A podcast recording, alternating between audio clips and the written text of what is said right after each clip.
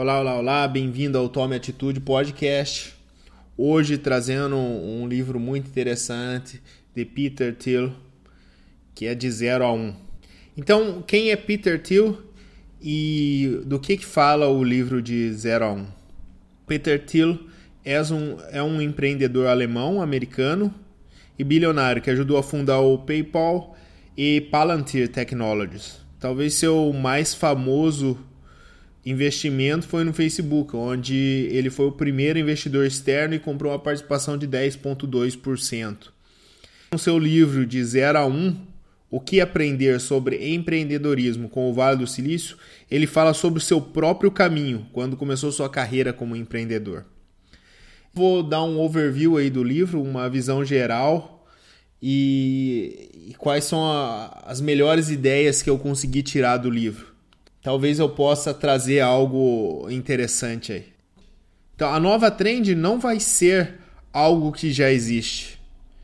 O novo Mark Zuckerberg não vai criar o Facebook, nem o novo Bill Gates vai criar o Windows. Então a nova trend vai ser realmente algo revolucionário, como foi o Facebook, como foi o Windows. Então o mundo necessita de coisas novas sempre, de pessoas que possam realmente criar coisas inovadoras. Uma das maravilhas que nos ajuda a criar coisas inovadoras é a tecnologia. A tecnologia que está ao alcance de quase todos possibilita fazer mais coisas com menos recursos. O futuro não acontece somente no Vale do Silício. O futuro pode acontecer em qualquer lugar. O futuro pode acontecer no Brasil, inclusive. Hoje estamos em um mundo que nos disponibiliza informações de forma quase que gratuita através da internet. E que qualquer pessoa nesse mundo pode surgir com algo realmente inovador, que pode interessar uma grande quantidade de pessoas. Às vezes as coisas mais surpreendentes e maravilhosas vêm de onde menos esperamos. Não sabemos como será o futuro. Ele está sendo construído a todo momento Pode ser que teremos invenções incrementais onde simplesmente copiamos coisas que já sabemos que funcionam. Mas isso não é inovação. É uma pequena melhora. O que faz o mundo realmente mudar são as invenções que realmente não existiam anteriormente. O carro revolucionou, pois anteriormente era apenas cavalos a agricultura revolucionou, pois no passado éramos obrigados a viver como nômades em busca de alimento. De fato, quais foram as reais inovações dos últimos 20 anos? Sabemos que os computadores e a internet revolucionaram muita coisa no mundo, mas muitas das coisas que temos presentes no nosso cotidiano são melhorias incrementais. O que faz o mundo mudar são outros tipos de inovações. São inovações que vão do zero para o um. Uma coisa inovadora seria, ao invés de comprar comida, criar uma forma mais eficiente de produzir comida num espaço reduzido.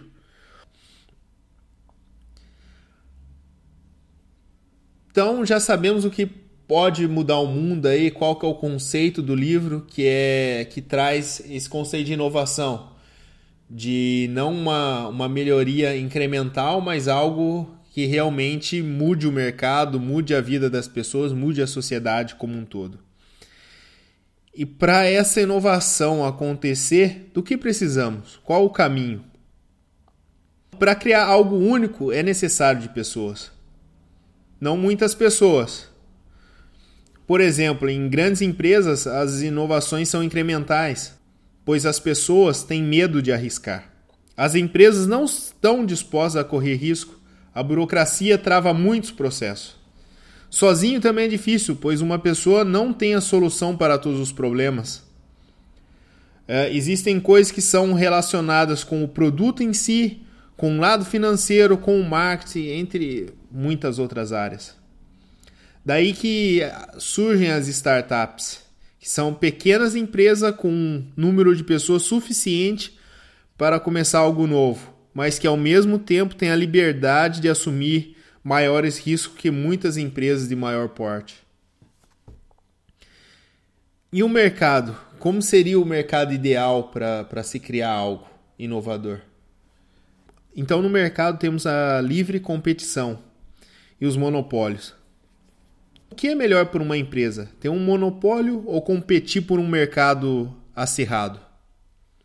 Se uma empresa vende algo que uma outra empresa já vende sem nenhum verdadeiro diferencial, as empresas vão começar a competição por preço, sempre tendo que reduzir as margens de lucro, tendo que cortar custo, pagar menos para os funcionários.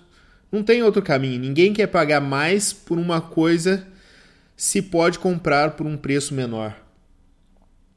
Do outro lado, temos um monopólio, onde uma empresa domina um mercado.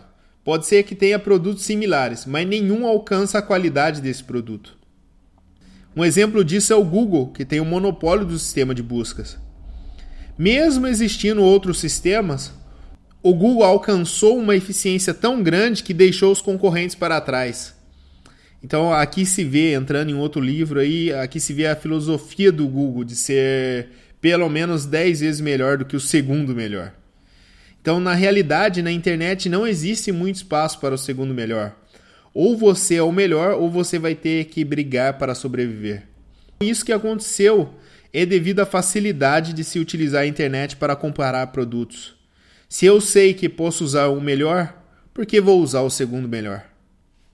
Mas voltando ao monopólio, ele também é benéfico à sociedade, pois somente se a empresa tiver um monopólio na sua área e puder aumentar sua margem de lucro, ela poderá investir mais em pesquisa, em inovação e em coisas que realmente podem, possam mudar o mundo. Para os funcionários, se pagam melhores salários, se tem a possibilidade de criar um ambiente mais produtivo, onde o corte de custos não é a meta principal da empresa. Mas a sociedade tem que pagar por isso? Sim, porque somente assim podemos realmente evoluir de zero para um. Assim é possível ter recursos disponíveis para investir em coisas maiores. Empresas que ficam nas melhorias incrementais vão sempre brigar por preço no mercado e dificilmente vão ter dinheiro para poder investir em novas tecnologias. Daí, daí vem a pergunta, né? Por que a sociedade considera a competição tão importante? Por que aprendemos isso na escola? Uma empresa que tem muitos competidores briga para sobreviver, não para ter um, um lucro. Existem monopólios que são valiosos porque podem criar valor no futuro.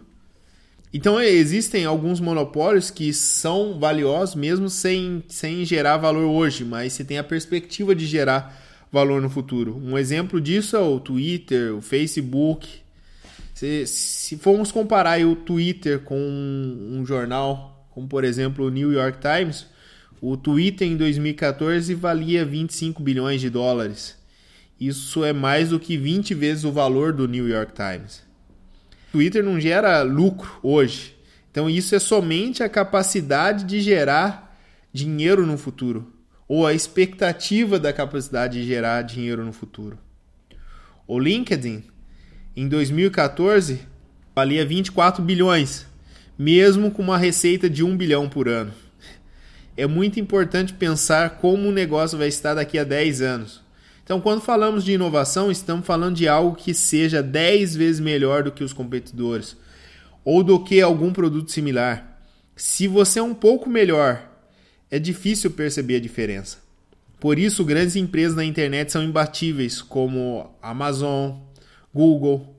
Eles são muito melhores que os concorrentes. Nesse mundo não existe lugar para o segundo melhor. A importância do brand ou da marca. Um bom exemplo disso é a Apple. Eles podem pedir mais por um produto por causa da marca que eles construíram que é ligada à alta qualidade, de ser o melhor produto. Então, marca, escala, efeito de rede e tecnologia são ingredientes para se construir um monopólio. Escolha seu público, pense grande e comece pequeno. Se você dominar um mercado pequeno, você estará se preparando para dominar algo muito maior. A Amazon, por exemplo, começou vendendo livros. Era a melhor alternativa para quem não tinha uma livraria por perto. Hoje a Amazon vende de tudo e domina o varejo online. Tem um outro conceito no livro que, que ele traz que é interessante, que é os últimos os últimos serão os primeiros. Muitas vezes, ser o primeiro traz algumas vantagens, tais como market share, que é a fatia de mercado, mas muito mais importante do que ser o primeiro é a capacidade de gerar lucro no futuro. Então, muitas vezes você chega com uma melhoria importante em um mercado já estabelecido que pode te dar alguma vantagem competitiva. Nós podemos comparar o sucesso como um jogo de xadrez. Então, para vencer, você precisa estudar o final do jogo antes de qualquer coisa. E sobre a máquina? Qual, qual é a relação entre o homem e a máquina? Hoje em dia, milhões de pessoas têm smartphones em seus bolsos. Essas são máquinas com muito mais capacidade de processamento do que o computador que levou o homem à Lua. Todo mundo espera que os computadores vão fazer mais coisas no futuro. Mas as máquinas vão substituir os humanos? Não. Computadores vão dar mais poderes às pessoas, não substituí-las. Os humanos são diferentes, computadores são ferramentas para as pessoas. Um exemplo disso foi o caso de fraudes e pagamentos no PayPal.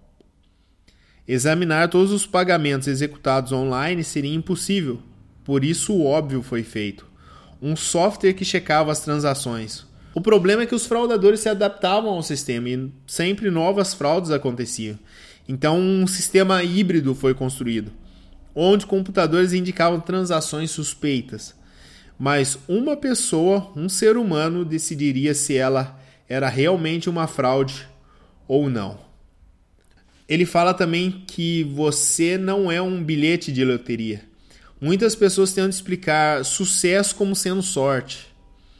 Muitos tentam, mas apenas poucos chegam ao topo. Se você acredita apenas em sorte, você pode parar de ouvir esse podcast já que tudo depende da sorte, não precisaríamos fazer mais nada, somente esperaríamos o destino trabalhar por nós. Então esse foi o meu resumo do livro que eu achei. Tem bastante coisa interessante no livro, mas o que eu realmente tirei como aprendizado foram essas coisas que eu passei aqui. Ok? Muito obrigado e até o próximo podcast.